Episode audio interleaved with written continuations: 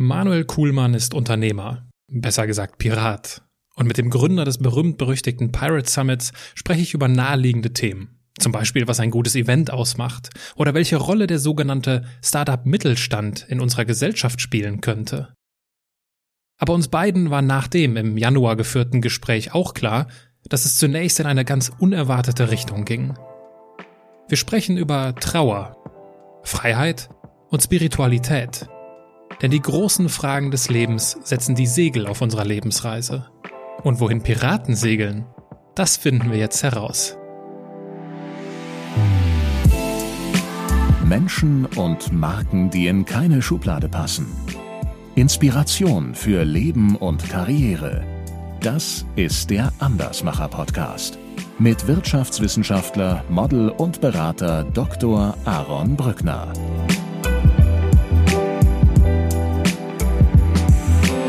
Habe das aber auch nie aus Antrieb gemacht, dass ich ganz groß reich werden will oder halt Geld verdienen will. Ich wollte immer meinen Weg gehen. Ich war auch nicht auf der Suche nach, nach Glück, sondern auf der Suche nach Erfüllung. Weil Religion, habe ich das Gefühl, gibt halt Antworten. Äh, und Spiritualität stellt halt Fragen. Es hat mich so quasi hart von der Seite getroffen, dass der, dass der gemeinsame Lebensweg da halt äh, vor, vorbei war, dass ich auch natürlich durch die ganzen Phasen so einer Trauer gegangen bin.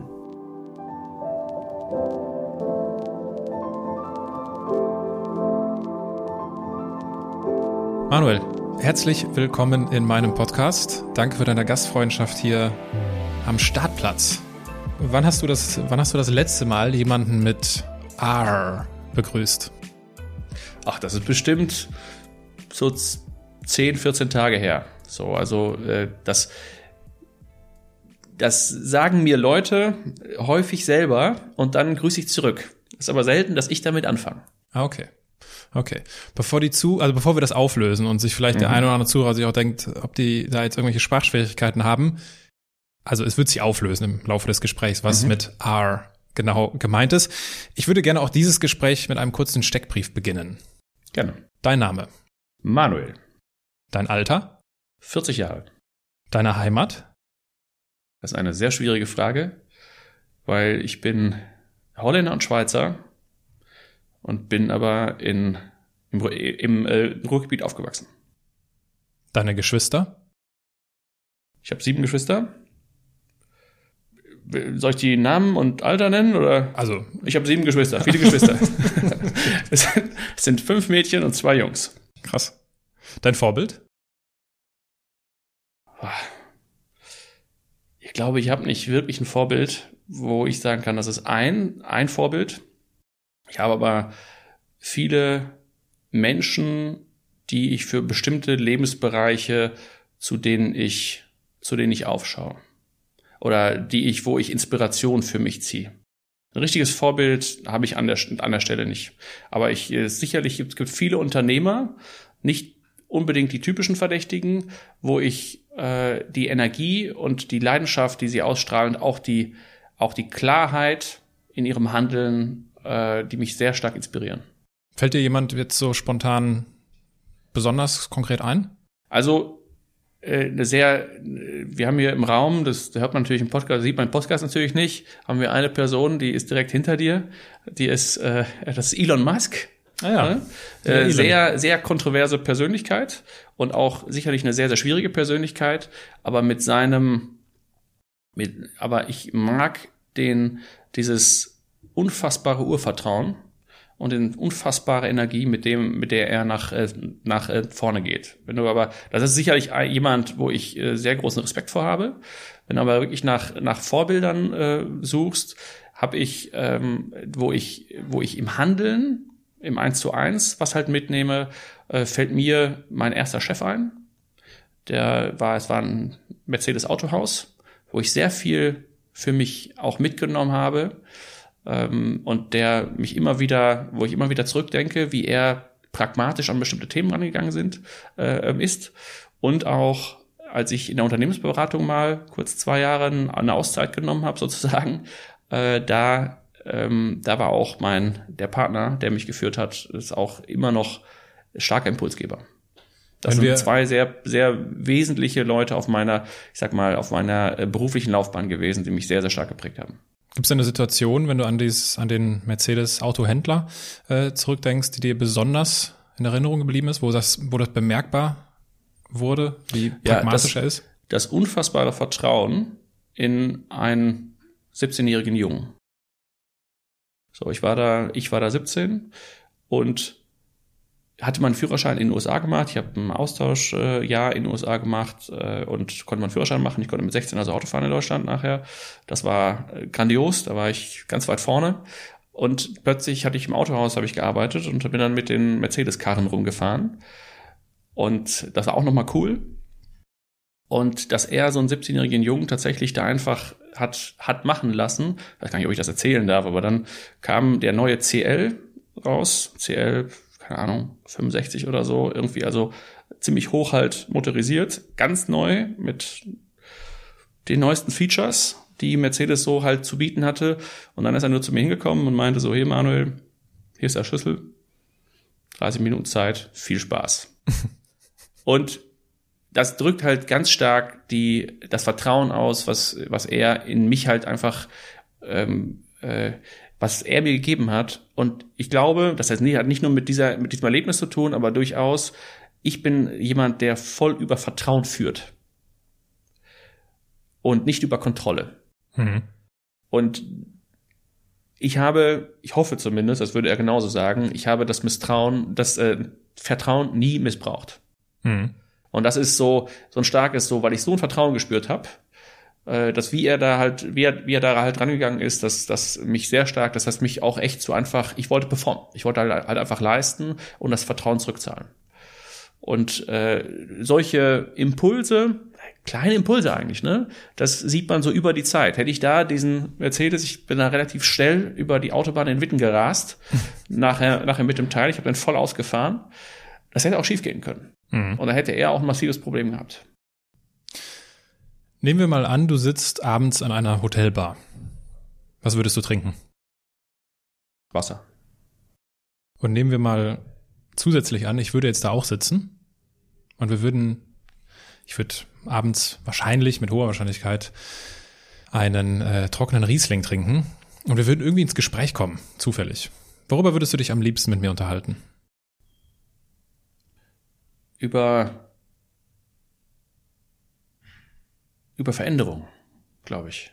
Über die Welt, über die Veränderung äh, und wie man, was man sieht an Veränderungen und was äh, und was man machen kann, um zu verändern. Ich glaube, Veränderung wäre das, wäre das spannende Thema. Und wenn ich ähm, und wenn ich, wenn wir uns noch nicht so gut kennen, dann würde ich mich wahrscheinlich mit dir über Sport oder oder ähnliche Sachen unterhalten, um halt eine gemeinsame gemeinsame Ebene zu finden. Aber wenn du mich, wenn du mich fragst, was, wo ich wirklich tiefe Freude rausziehe, ist das Thema Veränderung. Mhm. Ich würde dich, also wir würden uns dann darüber austauschen, das sind ja direkt die, du würdest ja direkt die, die, äh, die großen Geschosse auffahren mhm. mit so einem Thema. Also das sind ja die mal äh, hochaktuelle Themen, die wir dort diskutieren könnten. Ich würde dich mit Sicherheit irgendwann fragen, Mensch, Manuel, bist ja, du bist ja sehr tiefsinniger Mensch, machst dir große mhm. Gedanken. Was machst du denn so beruflich? Meine Kinder würden sagen, ich bin Pirat. das, ist die, das ist die Kurzversion und das ist auch vielleicht ein bisschen, ein bisschen so. ist immer die Frage, welches Bild man von Piraten tatsächlich in sich trägt. Äh, Piraten sind für mich,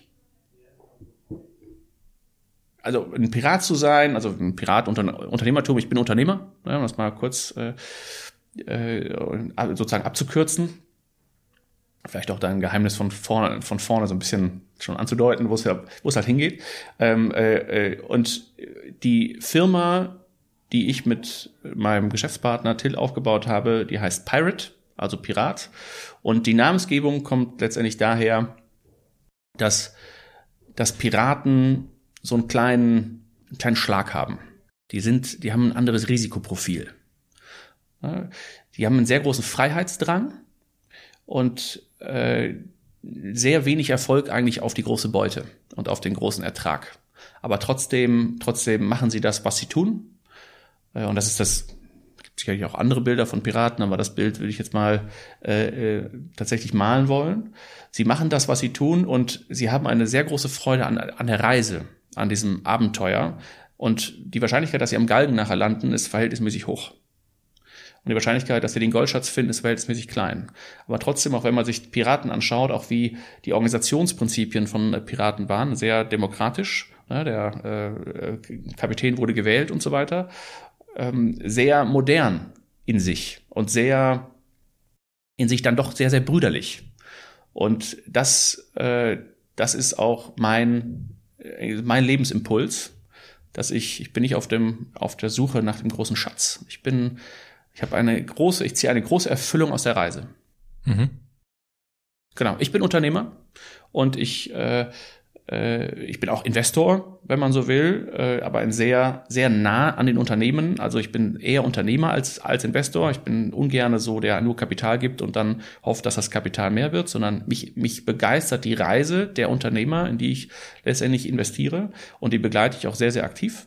Und ich begleite auch Corporates dabei, Corporate Executives dabei, auch vielleicht so ein bisschen mehr eine unternehmerische Denke zu, zu haben. Wenn du mich jetzt fragen würdest nach, was ist meine, meine Lebens, mein Lebensantrieb, mein Lebensimpuls, warum, warum mache ich das alles? Das ist relativ einfach. Ähm, äh, ich möchte Unternehmertum und unternehmerisches Denken in der Welt fördern, befeuern. Äh, ich möchte, dass mehr Leute so halt denken. Mich würde vor allem dann auch interessieren, wo das herkommt. Also anders gefragt, wie viel Pirat steckte in dem siebenjährigen Manuel? Das ist eine sehr gute Frage. Ich, ich, ich weiß nicht, wie viel Pirat da wirklich drin war. Ich war, als ich in dem Alter war, sieben, acht, neun, zehn, war ich eher Indianer. Äh, sehr, also äh, amerikanischer äh, äh Ureinwohner habe da das alles, jedes Buch verschlungen, was ich irgendwie konnte, habe da sehr viel aus der aus der Philosophie für mich quasi quasi mitgenommen. Äh, ein sehr verklärtes Bild zugegeben, aber das war so, dass dass da war so die innere der innere Häuptling so ein bisschen ne? und ähm, äh, aber mit einem unfassbaren Freiheitsdrang. Meine Eltern sind keine keine Unternehmer. Ich komme jetzt nicht aus einer Unternehmerfamilie. Ja, auch so meine Geschwister sind eher so im, im medizinischen Bereich unterwegs und äh, oder in der Hotellerie vielleicht oder so, ne? Also so im, im äh, Gastrogewerbe. Ähm, äh, aber ich wollte immer Unabhängigkeit. Unabhängigkeit war mir unfassbar wichtig. Also die Suche nach meinem eigenen Lebensweg, nach Freiheit. Ne, was, was, was bedeutet Freiheit? Das ist eine super zentrale Frage in meinem Leben immer, immer wieder gewesen. Und sehr stark habe ich das mit dem Thema Unabhängigkeit und unternehmerische Freiheit letztendlich verbunden oder das zumindest, so habe ich das in die, in die Welt, in die Welt verkörpert oder inkarniert oder wie auch immer. Und genau, also das, äh, da, da, äh, da komme ich ein Stück weit her. Es war für mich immer klar, dass ich was aufbauen will, dass ich was kreieren will und dass ich auch, dass ich auch, äh, dass ich nicht irgendwas machen wollte, was andere Leute mir sagen, was ich machen will und ich, ich aber, aber eigentlich nicht wirklich will. Mhm. Na, das war mir ein sehr, sehr sehr, sehr hohes Gut und das war auch ganz, auch ganz früh als, als äh, kleiner Junge schon, schon so. Ich war gar nicht so das große Unternehmerische, ich habe nicht die typische Geschichte, ich habe da ne, die Limonade an der Straße verkauft oder irgendwie für drei Euro irgendwie Sticker gekauft, die für sechs Euro wieder verkauft oder so. Das, äh, das äh, hatte ich nie. Äh, das ist äh, erst so ein bisschen später hat das Unternehmerische begonnen. Ich habe aber das aber auch nie aus Antrieb gemacht, dass ich ganz groß reich werden will oder halt Geld verdienen will. Ich wollte immer meinen Weg gehen. Ich war auch nicht auf der Suche nach, nach Glück, sondern auf der Suche nach Erfüllung. Mhm. Wenn ich mir das so anhöre, würde ich tippen, dass du von den insgesamt acht Kindern eher einer der Jüngeren bist. Ist das richtig? Ich bin der Zweite. Krass, das hätte ich jetzt nicht gedacht. Ja. Aber das muss man auch sagen, ist ein bisschen, die Familiensituation ist ein bisschen noch komplexer. Es ist eine Patchwork-Familie, ein okay. Stück weit. Ne? Äh, ich bin mit, wir sind mit sechs Kindern in meinem Haushalt in, in Witten aufgewachsen. Mhm.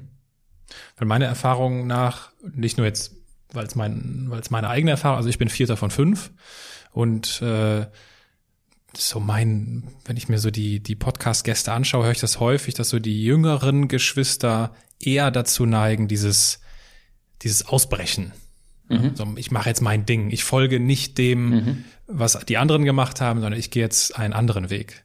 Deswegen hätte ich gedacht, dass das in deinem Fall. Aber gut, äh, Ausnahmen ja. bestätigen ja. die äh, nicht vorhandene Regel. äh, du bist dann, äh, du hast es auch schon eben kurz selbst angesprochen. Über ein BWL-Studium in, in Mannheim bist du dann unter anderem bei, bei Kienbaum gelandet. Das war dein zweijähriges, äh, deine zweijährige Auszeit, wie du es, glaube ich, eben mhm. genannt hast.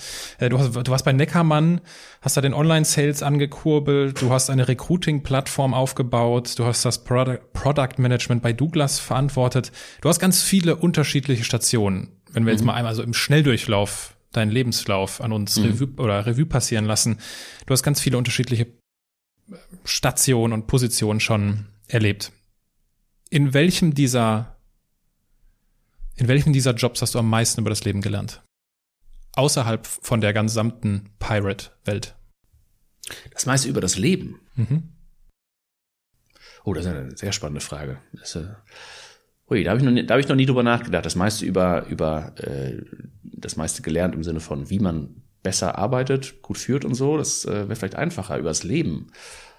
Ich weiß gar nicht, ob ich so viel über das Leben gelernt habe in meinen Jobs tatsächlich. Ähm, vielleicht, also vielleicht muss man ein bisschen noch auf meinen auf meinen Werdegang nochmal noch mal zurückgehen. Das meiste über das Leben habe ich eigentlich gelernt. Ich habe, äh, ich bin Jahr durch die Welt gereist nach nach, nach dem Abi. Äh, ich hatte äh, sehr, sehr guter Freund von mir ist, äh, ist verstorben direkt nach dem Abi. Ich habe mit ihm zusammen Abi gemacht. Äh, ist auf Island äh, mit dem Flugzeug abgestürzt. Und dann muss ich richtig raus. Mhm. Na, so. Äh, und dann, und das, das war, das war, glaube ich, so der, das habe ich das meiste für das Leben gelernt. Mhm. Das ist tatsächlich das, wo ich am meisten über das Leben für mich gelernt habe und dann auch äh, viele Entscheidungen für den weiteren Werdegang. Erst dann habe ich mich für BWL entschieden. Erst dann habe ich äh, ne, so, ich war in Südamerika, in Nordamerika, ich bin halt ne, durchgetrennt und so. Also wirklich so äh, hart, harte Selbsterkenntnis. So ein harter Selbsterkenntnispfad. Und ähm, diese, diese, diese Tätigkeiten, die ich, die ich gemacht habe, es war nur, in Kienbaum war ich angestellt in den anderen war ich als Interimsmanager tatsächlich äh, drin. Okay. Ne, das war nicht, ich war nicht, äh, nicht bei Neckermann angestellt, sondern ich bin reingeholt worden mit meiner, mit meinen Kenntnissen im Digitalgeschäft. Mhm. Und äh, dann bin ich halt eher so ein Typ, ich bin so ein, eher so ein Anpacker-Typ und nicht, ich will nicht ein paar Folien malen und dann mach das doch so und dann gehe ich nach Hause, also so beratermäßig, sondern ich habe gesagt, hey, ich sehe, das, was ihr erreichen wollt, ich sehe die Themen, die ihr habt, ich helfe euch aktiv. Und das ist bei Douglas genauso gewesen. Und mhm. bei Douglas habe ich, äh, habe ich tatsächlich, das ist auch angefangen mit, ey Manuel, du hast das doch, doch ein paar Mal gemacht, kannst du uns erzählen, wie wir ein bisschen agiler werden? Ne? So das typische, das äh, typische, was viele Unternehmen, die so in der digitalen Transformation hängen, was sie so als Thema haben. Dann habe ich, da habe ich äh, die begleitet in, okay, so würde ich das machen. Dann haben sie das sehr intelligent, äh, wie ich finde, haben sie dann gesagt, ja, könntest du das denn auch implementieren? Ne, schön, dass du das erzählst, aber wir brauchen das jetzt, dass das umgesetzt wird. Und dann habe ich mich tatsächlich committed, war eigentlich nur für sechs Monate, dass ich das anschiebe, dann war es nach elf Monate, habe ich bei Douglas vier Tage die Woche, das war auch das Maximum, was ich halt wollte, aber ich wollte eigentlich meine anderen unternehmerischen Tätigkeiten nicht halt hinter mir lassen, habe ich gesagt, gut, Challenge accepted, das äh, mache ich jetzt. Habe ich da so viel übers Leben gelernt? Ich habe sehr viel übers Arbeiten gelernt. Ich habe sehr viel darüber gelernt, über Menschen gelernt. Ich habe sehr viel über Veränderung gelernt. Ich habe sehr viel über über was funktioniert und was funktioniert nicht. Was sollte man vielleicht machen, was, was sollte man vielleicht nicht machen? In welcher Phase sollte man etwas tun und, in, und das funktioniert dort, aber dort nicht. Ne? Also mhm. in einem Startup funktionieren Sachen, die in einem Corporate eben halt nicht funktionieren. So einfach nur als Beispiel. Und das ist aber doch sehr stark, sehr stark arbeitsbezogen. Und ich würde nicht so sagen, dass es so viel. Ich habe viel mehr von meinen Kindern gelernt übers Leben als von diesen, diesen Erfahrungen in diesen Tätigkeiten würde ich jetzt mal behaupten. Ich meine, ich spreche grundsätzlich gerne über das Arbeiten, ich spreche aber noch lieber über das Leben. Von mhm. daher, wenn es für dich in Ordnung ist und das nicht zu persönlich ist, lass ja. uns gerne über dieses, über dieses ein Jahr mhm. äh, Reisen sprechen. Ähm, was ist so, was ist eine der, der zentralen Erkenntnisse, die dich bis heute geprägt haben und in welcher Situation hast du diese Erkenntnis sammeln dürfen in diesem Jahr? Ja, eine gute Frage. Ich glaube, also ich, würde jetzt, ich weiß nicht, ob das jetzt die zentralste Erkenntnis ist, aber es eine der zentralen Erkenntnisse ist, dass jeder seines eigenen Glückes Schmied ist. Dass du selber nur dich, dich halt aus dem aus dem Sumpf, aus dem Sumpf auch ziehen kannst. Ne? Also ich habe gerade gerade gesagt, das ist ein, ne, ein Schicksalsschlag, äh, der mich, der mich zutiefst, zutiefst mhm. getroffen hat. Ähm, das war einer meiner besten Freunde und wir wollten gemeinsam an die Uni. Das war, wir hatten uns die Unis angeschaut und hatten halt geschaut und wir wollten gemeinsam gemeinsam Weg gehen. Es war dann noch unklar, was wir genau machen und so weiter. Ähm, äh, und es hat mich so quasi hart von der Seite getroffen, dass der, dass der gemeinsame Lebensweg da halt, äh, da halt äh, vor, vorbei war, ne, den wir eigentlich dann so vorhatten, dass wir, dass ich äh, auch natürlich durch die ganzen Phasen so einer Trauer gegangen bin. So, ne? Was ich da aber mitgenommen habe und dass, wenn man es einmal selber erlebt hat, dann das muss man äh, oder so, man muss es selber erlebt haben, um das einfach mal diese diese ganz diese ganz tiefe, die so ganz ganz tief geht, diese diese Trauer, die so innerlich die ne der die die innerlich versteinert, ne so diese diese ähm, nicht nicht diese Phasen, die man so typischerweise hat, aber so diese diese lang diese langjährige, äh, ne dieses, was wirklich äh, was wirklich lange Zeit braucht. Ähm, und ich habe sehr viel mit mir selber, ich habe alleine bin ich gereist, ganz bewusst, weil ich wollte mir Lebensfragen beantworten. Ne? Was willst du eigentlich tun? Was, was soll das alles? Also diese, diese großen Fragen. Mhm. Ähm, ich würde überhaupt nicht behaupten wollen, dass ich die in irgendeiner Form beantwortet hätte jetzt. Ne? Nur, das ist ja, ich habe mich halt auf die Reise begeben, ganz, ganz bewusst. Und mir ist klar geworden, dass ich so viel Trost ich auch von allen anderen, anderen Leuten bekommen habe, dass nur ich selber mir eine Lebensperspektive schaffen kann. Und es war nicht so, ich war überhaupt nicht perspektivlos oder so. Ne? Ich war jetzt nicht, ich war jetzt nicht so am Boden zerstört, dass ich, äh, dass ich gesagt habe, jetzt hat, jetzt hat alles überhaupt keinen Sinn mehr. Ne? Ich bin äh, im, im Inneren ein sehr, sehr starkes Urvertrauen und sehr starker Optimist. Äh, ähm, aber es war schon so, dass ich, dass ich suchend war. So und dann, dann hat mir das sehr stark gezeigt, vielleicht auch was, was ist wichtig im Leben. Ne? Und äh, äh, und wie finde ich meinen eigenen, meinen eigenen Nordstern? Wie finde ich meinen eigenen Kompass?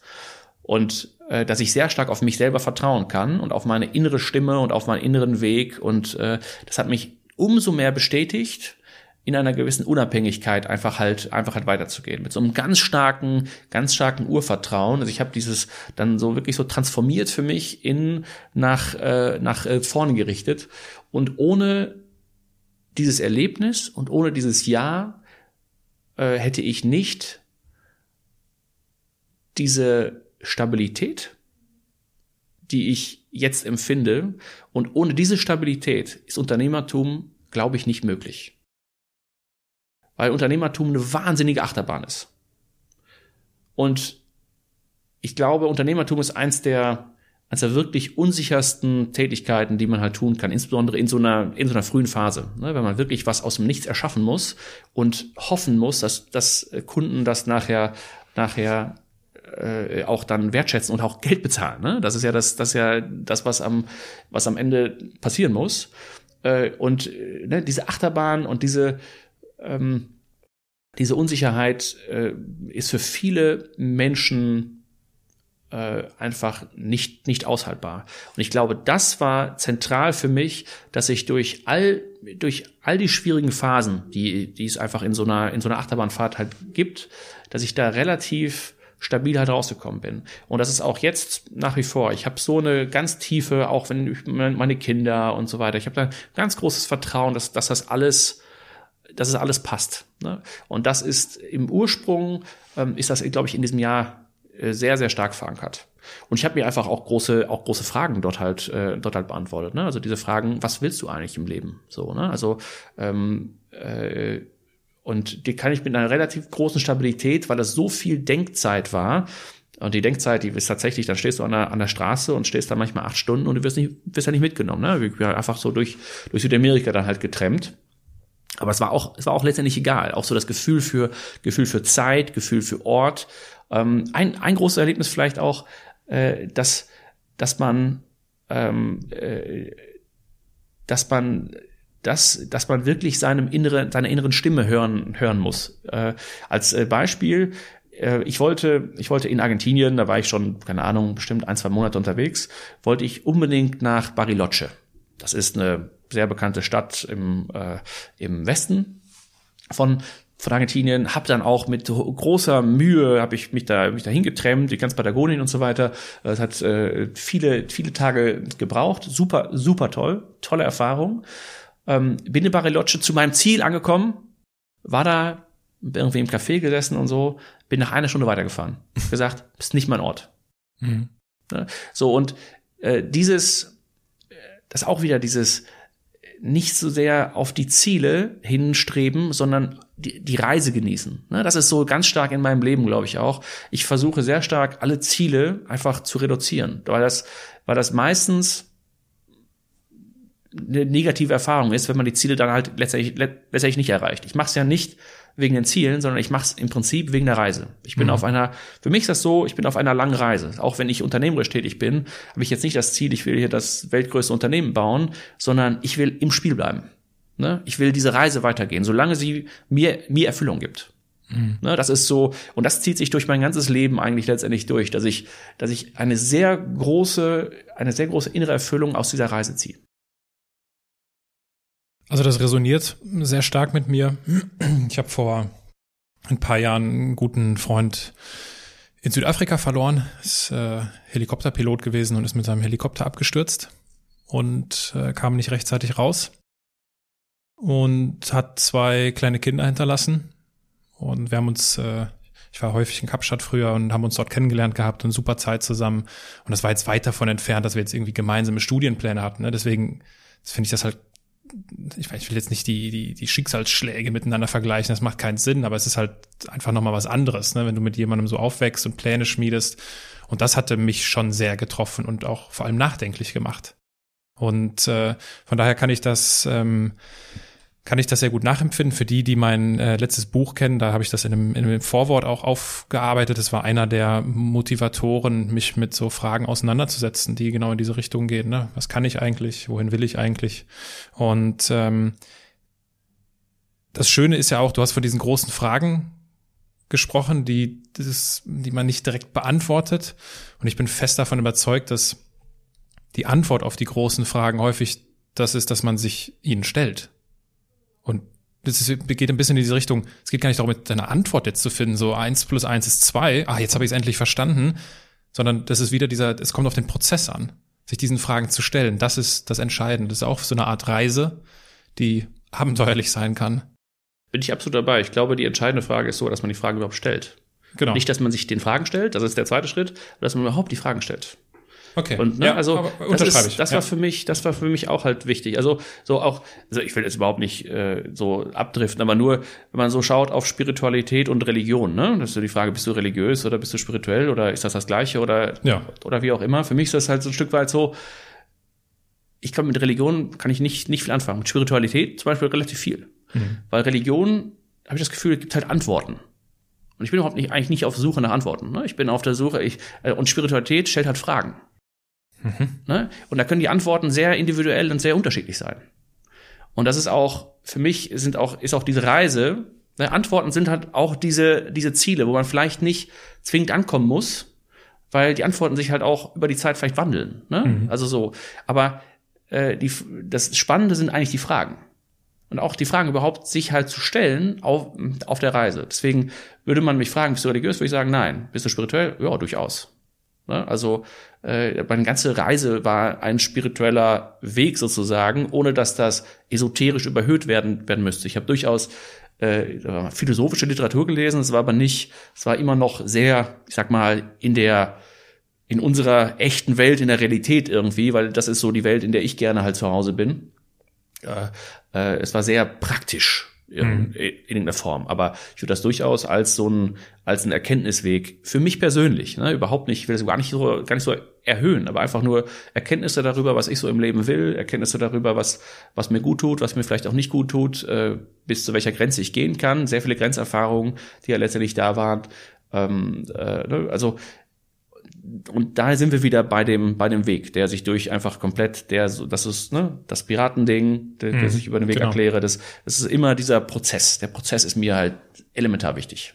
Wann und wie hast du denn dann festgestellt, dass dieser Weg, dieser temporäre Weg der Reiserei denn dann zu Ende ist? Immer mal das Geld alle. ja, also das ist natürlich dann immer ein klares Ende. Ne? Ähm, äh, ich habe tatsächlich wusste ich nicht lange nicht, wann das Ende halt sein wird. Ich hätte auch noch irgendwie Geld auftreiben können wahrscheinlich und noch ein zwei Monate weitermachen können. Ähm, es war irgendwann ähm, es war meine damalige Freundin, die hatte ich dann in den USA, nämlich in, in, die USA geflogen und da hatten wir dort, ähm, dort einen gemeinsamen Roadtrip gemacht, noch irgendwie drei, drei, drei Monate. Und dann war auch irgendwann okay. Mhm. Ne, dann war auch, dann war, dann war die Zweisamkeit, dann war so die, diese, ich sag mal, dieser Weg ein Stück weit für mich auch abgeschlossen und dann hatte ich auch wieder Lust, nicht nur umherzuziehen, soll jetzt nicht das negative Wort sein, umherzuziehen, aber nicht nur, ich wollte auch irgendwo was halt an einem Ort mehr sein und was halt kreieren. Na, das war, das war mein ganz, oder, oder auch vielleicht nochmal strukturiert lernen.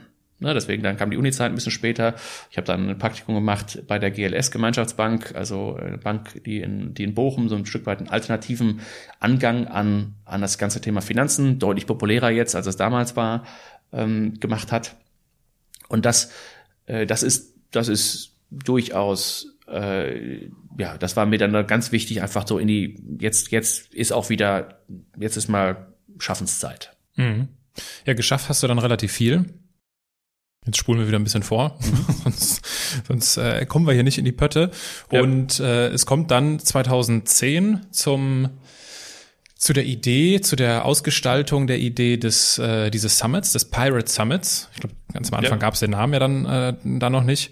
Und äh, jetzt kann man sich ja oder auf den ersten Blick hat jetzt die Metropole Iserlohn nicht ganz so viel zu tun mit äh, dem Blockbuster Pirates of the Caribbean.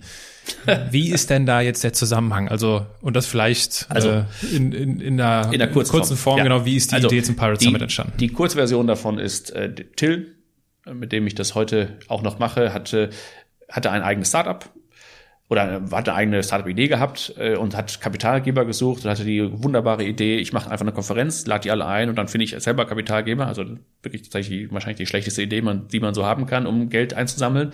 Ähm, und ist dann an erfahrenere Leute aus dem Ökosystem rangegangen, hat unter anderem halt auch mir äh, geschrieben, und dann sind acht Leute zusammengekommen und haben gesagt, ja, es wäre eine coole Idee, eine Konferenz zu machen. Da waren vier Kölner dabei, die haben gesagt, in Iserlohn bitte nicht, wir machen es bitte in äh, Köln. Dann haben wir äh, gesagt, yo, machen wir, äh, überhaupt nicht mit dem finanziellen Anreiz oder irgendwie sowas, einfach nur so, das braucht die Welt gerade. Es war eine Wirtschaftskrise 2009 und so war alles halt eher düster es gab keine, keine guten Konferenzen, aber es gab Leute, die unternehmerisch tätig waren. Ich war, ich war einer davon, unternehmerisch tätig, hatte auch schon ein bisschen Netzwerk, andere eben halt auch, die ein bisschen größeres Netzwerk hatten. Deswegen hat sich das dieser, der Till war damals Student noch, vier Studenten und vier, ich sag mal, erfahrenere Unternehmer haben sich dann zusammengetan, 2011 der ersten Pirate Summit gemacht. Ähm, wir haben nur Leute ein, einladen lassen, haben also unserem Netzwerk gesagt, hey, äh, lad doch fünf Leute ein, die auf folgende Kriterien passen. Es war nämlich tatsächlich für Unternehmer, die tatsächlich im Unternehmertum stehen und nicht die vielleicht Unternehmer oder die Berater, die Headhunter oder, oder, oder, sondern welche, die wirklich unternehmerisch schaffen. Und dann sind 220 Leute zusammengekommen, klingt überhaupt nicht viel, aber es waren die 220 richtigen Personen. Und irgendwie war das ein wunderbares Erlebnis. Es war auf Emodonien, was so eine Art Kunstcommunity, äh, despektierlich könnte man sagen, Schrottplatz ist. Also wird sehr viel, sehr viel Metallkunst dort halt gemacht. Äh, dort finden sehr viele Elektropartys statt. Ich kann sagen, ich kenne es von einer Elektroparty. Ne? So ein bisschen abgerockter, ein bisschen ja, genau. abgespaceder. Äh, ein tolles Gelände.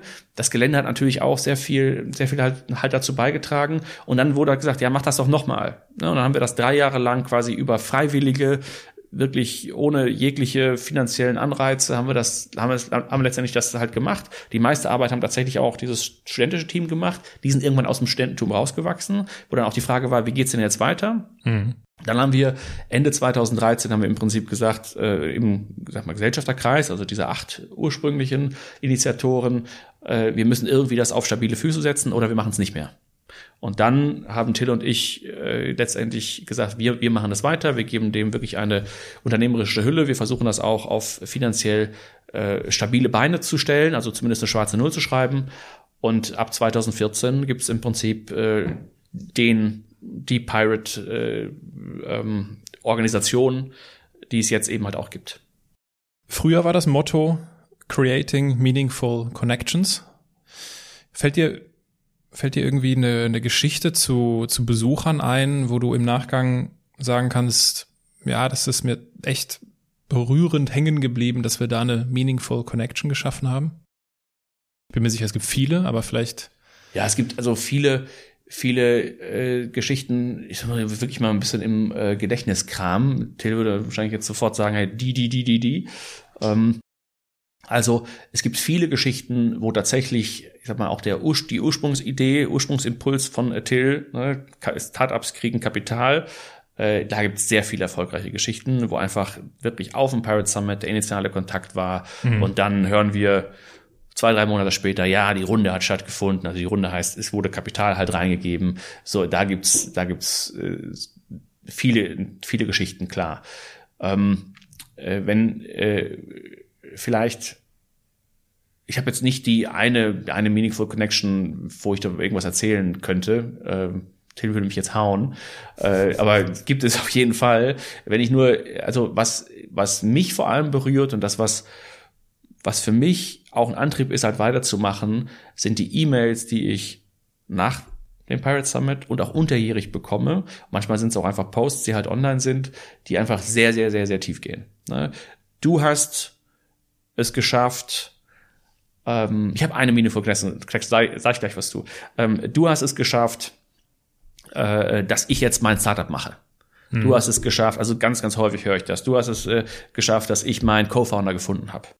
Du hast es geschafft, dass ich mein Kapitalgeber, da habe ich gerade schon was gesagt. Du hast es geschafft, dass ich jetzt mehr Klarheit habe, was ich überhaupt will im Leben. Du hast es geschafft, dass ich mein Startup nicht mehr mache. Ne? Also du heißt nicht nur ich jetzt persönlich, sondern ihr als ihr als Pirate Summit. Und das ist äh, und das sind sehr also ganz tiefe, also sehr persönliche E-Mails, die ich dann kriege, mit, mit, sehr viel Dankbarkeit und, und so weiter. Und das ist natürlich ein absoluter Antrieb, warum wir das alles letztendlich machen. Weil wir machen das auch. Wir wollen Unternehmertum fördern und unternehmerisches Denken. Wir glauben, dass unter, durch Unternehmertum, dass es Fortschritt gibt, hoffentlich Fortschritt in die richtige Richtung. Wir sehen auch, dass es manchmal halt nicht in die richtige Richtung läuft, aber dass wir das auch als Pirate Summit auch gemeinsam den Impuls in die Welt setzen können, dass, dass äh, dass erstens, dass es halt vorwärts geht und zweitens, dass es hoffentlich in die richtige Richtung vorwärts geht. So, Meaningful Connections 2015 sind, ist ein Team aus Albanien äh, auf den, auf den Pirate Summit gekommen. Die hatte Till, weil wir hatten auf der ganzen Welt haben wir im Prinzip Pitch Competitions gemacht und dann haben mhm. wir die mhm. besten Startups von den lokalen Pitch Competitions haben wir zum, zum Pirate Summit eingeladen. Ein Team aus äh, Tirana ist gekommen, so im Auto keine Ahnung, zwei Tage oder so da hochge hochgefahren, hat dann am, Teil, am, am Pirate Summit teilgenommen, auch dort gepitcht, sind komplett hat, hat eine Startup-Idee, sind komplett auseinandergenommen worden von der, äh, von den ähm, Juroren, die bei der Pitch Competition waren. Das sind normalerweise Investoren. Und dann sind sie wieder zurückgefahren auf der Rückfahrt, auch wieder zwei, zwei Tage runtergefahren. Auf der Rückfahrt haben sie entschieden, sie machen das Startup nicht mehr. Sie machen jetzt eine Softwareagentur bisschen vor, vorspulen, vier Jahre später haben wir mit Pirate in diese Softwareagentur investiert, letztes Jahr. Äh, genau mit dem Ziel, äh, ne, wir haben das verfolgt, was ihr gemacht habt, wie ihr an Unternehmertum rangeht und so weiter. Und da äh, wäre dieser Kontakt nicht, nicht da gewesen 2015. Hätten wir das nicht halt gemacht, hätte Till sie nicht in Tirana damals 2014, 2015 getroffen, da hätten sie nicht die Pitch Competition gewonnen, hätten wir diesen Kontakt jetzt nicht. Und solche Geschichten, also jetzt ist eine sehr, sehr persönliche Meaningful Connection. Ja. Solche, solche Gesch Geschichten gibt es sehr, sehr viele. Glaube ich, ja. Sehr, sehr viele. Und das ist genau das, was auch schön ist und was auch, und wo wir auch immer wieder denken müssen, wir müssen nicht in, was bringt der Pirate Summit jetzt dieses Jahr ganz konkret und was kommt direkt raus, sondern was ist im Lebenszyklus und was ist mhm. in so Beziehungsaufbau auch mittelfristig, was äh, kommt daraus. Mhm. Ja. Ähm, ein Symptom im positiven Sinne dieser, dieser, dieser Mission, Creating Meaningful Connections, ist ja das ganz am Anfang angesprochene R. Mhm. Vielleicht können wir jetzt an dieser Stelle ja. die Gelegenheit nutzen und das einmal auflösen. So wie ich es verstehe, ist das eine Begrüßung. Ja, das ist, hat auch ein, das ist ganz ungewollt passiert. Beim ersten Pirate Summer 2011, ich weiß nicht, das Odonien-Gelände, du kennst es, wer, wer es halt nicht kennt, das liegt so zwischen zwei Bahnschienen. Äh, und ist dann, und da, dort sind aktiv Züge, die halt, die halt vorbeirollen. Es ist vielleicht nicht ganz clever, eine Konferenz dort halt zu machen, weil es dann immer laut wird. Und so laut, dass wenn man nicht eine gute akustische Verstärkung hat, dass man auch die Speaker dann nicht mehr richtig, richtig versteht. 2011 hatten wir die nicht. Und dann wurde es jedes Mal so laut, dass niemand das mehr verstanden hat. Und irgendwann hat sich eingebürgert, sobald ein Zug vorbeikommt, ja, was macht man denn da? Weil es dauert auch kurz, ne? Das ist immer, keine Ahnung, 15 Sekunden, 20 Sekunden, das ist einfach laut. Äh, dann haben alle angefangen, Arr! zu rufen, ne? weil sie sauer waren ein bisschen, aber auch weil es lustig war und wir sind ja alles Pirates, ne? Und das hat sich dann zum, zum Ritual über den Pirate Summit äh, äh, quasi weiter gesponnen. Und jetzt ist es mittlerweile so, wenn ich Leute auf der Straße äh, treffe, äh, ne, und manchmal, manchmal sagt er einfach einfach R zu mir. und wo ich halt, manchmal kenne ich die auch gar nicht, manchmal, manchmal kenne ich die natürlich. Also es war, gab eine Zeit lang, da kannte ich noch die meisten, die, die zum Pirate Summit gekommen sind. Ähm, äh, und äh, ja, es ist halt äh, sehr, sehr schön. Und wenn ich irgendwo auch im Ausland, in Riga, wenn ich dann äh, auf, auf, ähm, auf einer Konferenz, habe ich halt gesprochen. Da ist bei der Begrüßung, also sage ich, oh, hallo, hallo, und dann ruft irgendjemand im Raum immer R. und das, äh, das ist so. ist geil, super. Ja, das ist, das halt, das ist sehr, sehr ver verbindend für alle, die mal auf dem Pirate Summit waren. Und äh, das ist so, ja, so ein bisschen unser Begrüßungsritual und funktioniert, funktioniert super. Ist natürlich jetzt nicht so dass wir das hier jeden Morgen sagen, so als äh, Auf, Aufwärmübung für, für die Mitarbeiter. Äh, aber ähm, ich glaube, dass Communities und wir sind letztendlich, wir bauen oder wir haben eine Community aufgebaut und wir sind eine Community, dass sie solche Rituale braucht. Mhm. Dass das sehr identitätsstiftend sind und wir sind, wie bei so vielem, sind wir da so zufällig so reingestolpert. Hat sich ja. ergeben und es hat sich dann ver verselbstständigt irgendwo. Vielleicht noch so ein paar Randdaten. Wie viele Teilnehmer kommen so ungefähr mittlerweile auf den Pirate Summit? Gute 1000, 1200. Das ist wahrscheinlich dann auch Location-Grenze, ne? Maximum, ne? genau. Ja. Ja, wir, wir dürfen nicht mehr. Das ist von der Stadt nicht, ja. nicht halt, äh, nicht halt zugelassen. Ganz ehrlich, das ist aber auch gut so, weil ich würde gar nicht mehr wirklich wollen. Zumindest nicht, wenn, wenn da, ich würde nicht in so eine Messe, Messe, Messezentrum gehen wollen. Ja. Weil Pirate Summit lebt, lebt sehr stark von der Location. Dass wir diese, diese Begrenzung haben, hilft uns natürlich enorm, einfach auf die Qualität der Teilnehmer zu schauen. Das Wichtigste am Pirate Summit ist eigentlich, dass wir jeden der Teilnehmer kuratieren. Das bedeutet, du kommst nicht einfach so in den, in den Pirate Summit rein. Du kannst nicht einfach auf die Webseite gehen und halt ein Ticket kaufen. Du musst jemanden kennen, der schon mal da war. Oder du musst über einen, einen unserer Ambassadors, die in vielen Ländern der Welt sind, musst du im Prinzip empfohlen werden. Mhm. Und was kostet es dann, wenn ich dann äh, empfohlen werde? Also wir gehen auf Early Stage Startups. Early Stage bedeutet frühphasig, das heißt sehr, sehr jung. Normalerweise zwischen ein paar Monate alt bis zwei Jahre, drei Jahre so. Ne? Das ist so das, das äh, Übliche. Ähm, wir haben aber auch welche, die halt älter sind, aber so, das ist so das, der Kern und wir verstehen, dass die meistens relativ wenig Kapital haben. Das bedeutet ticketmäßig ziemlich günstig, geht bei 99 Euro los. Das ist zwei Tage all inclusive. Ne? Wahnsinn. Das ist, genau, das ist aber auch, da sieht man aber auch, wir haben jetzt nicht, wir wollen jetzt nicht damit wahnsinnig reich werden, ne, sondern wir wollen halt wir machen das, das ist ein absolutes Leidenschaftsprojekt, immer noch. Und das ist auch das Projekt, was die ganze Company zusammenhält hier. Mhm. Also alle, das ist so das Highlight des Jahres, das ist das Herz dieses ganzen Unternehmens, was wir hier machen, ist äh, das dort. Und da gehen wir mit sehr viel Liebe, gehen wir im Prinzip an das Produkt ran und wir wollen die richtigen Leute ähm, auswählen. Investoren zahlen, zahlen das Doppelte und Corporates zahlen dann ein bisschen mehr. Äh, wir haben aber nicht so viele, viele Corporates, äh, aber die zahlen es bei 500 Euro, glaube ich, halt los. Aber auch das ist äh, total, ja, ja. total fein. Ja. Über die Zeit, wie bei, wie bei vielen Konferenzen, geht der, geht der, geht der Preis dann hoch. Das heißt also, äh, zwölf Monate vorher ist der Preis bei eben diesen, eben diesen 99 Euro. Äh, in drei Monate vorher ist er dann bei 250 oder so. Irgendwie so. Okay. Aber wir wollen, wir wollen einfach wirklich das, das halt anbieten, dass es, äh, dass sich das vor allem die jungen Startups leisten können. Ich würde gerne das Thema Geld nochmal ansprechen. Ich habe irgendwo ein Interview aus dem Jahr 2016 mit dir gelesen oder gehört. Und da klang es für mich so ein bisschen danach, hast du auch diese Geschichte erzählt, also, ja, am Anfang war das mehr so irgendwie, habt ihr das irgendwie über die Bühne gebracht mit Hängen und Würgen, die ersten Events, und dann wurde es so ein bisschen professioneller und dann, und dann klang das für mich so danach, dass du sagst, so, und jetzt, 2016, jetzt fangen wir, jetzt haben wir verstanden, wie Events funktionieren und jetzt werden wir auch mal Geld damit verdienen, weil immer so schwarze Null und ne, so. Ähm, und dann habe ich ein Interview aus dem Jahr 2019 gehört und dann war wieder die schwarze Null. Also, was es scheint mir, dass äh, sich mit Events kein Geld verdienen lassen. Ist das richtig? Zumindest nicht so, wie wir es machen. Man sollte, also, ich glaube, man kann mit Events Geld verdienen, aber das Eventgeschäft ist ein sehr ich sag mal, ein nicht einfach skalierbares, beziehungsweise nicht einfach, ähm, manchmal hat man so, wenn man so Software, Softwaregeschäfte hat, dann hat man einmal eine große Investition am Anfang und dann kann man da relativ gut halt über die Zeit, kann man da, da, da profitieren, weil man das, das ja schon aufgebaut hat und im Prinzip jeder weitere Nutzer, äh, Grenzkosten gehen nahezu gegen halt null. Das ist beim Eventgeschäft eben halt nicht so und Eventgeschäft ist halt ein Stück weit Entertainmentgeschäft. Entertainmentgeschäft hat immer so Zyklen. Und es ist wie, wie, wie, ein, wie ein Club auch. Ne? Ein Club ist halt angesagt für eine Zeit lang und dann ist es sehr, sehr schwierig, den halt dauerhaft angesagt zu halten. Mhm. Das ist, muss man immer wieder neu und sehr gut auf den Markt hören und so weiter. Und Eventgeschäft ist eigentlich genau das Gleiche. Es ist halt sehr projektartig, sehr auf den Punkt und es können, es sind sehr viele Faktoren dabei, die auch ein Event einfach mal schlecht aussehen lassen können. Wenn wir schlechtes Wetter haben, es ist eine Outdoor, Outdoor-Location, toi toi toi, haben wir noch nie richtig gehabt. Mhm dann haben wir sofort ein Problem.